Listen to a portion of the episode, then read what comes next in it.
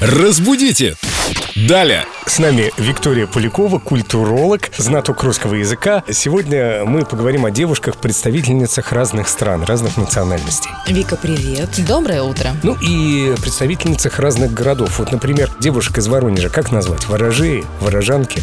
Воронежки.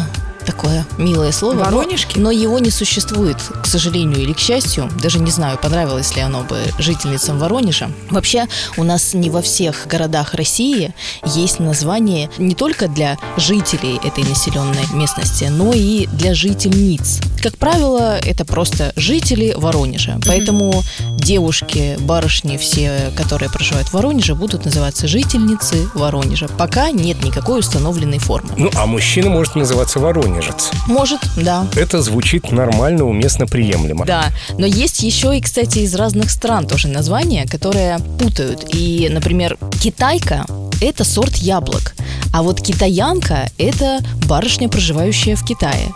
Не стоит их путать. Или, например, ну, индейка, само собой. Индианка. Индейка – это уже то, что запекают на День Благодарения. и из Индии, и с того самого континента. Да, да, совершенно верно.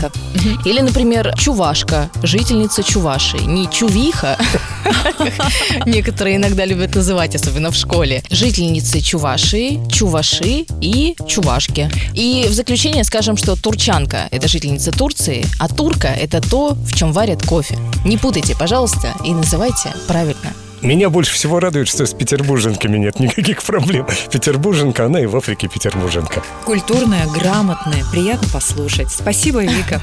Спасибо, ребят. Разбудите! Далее!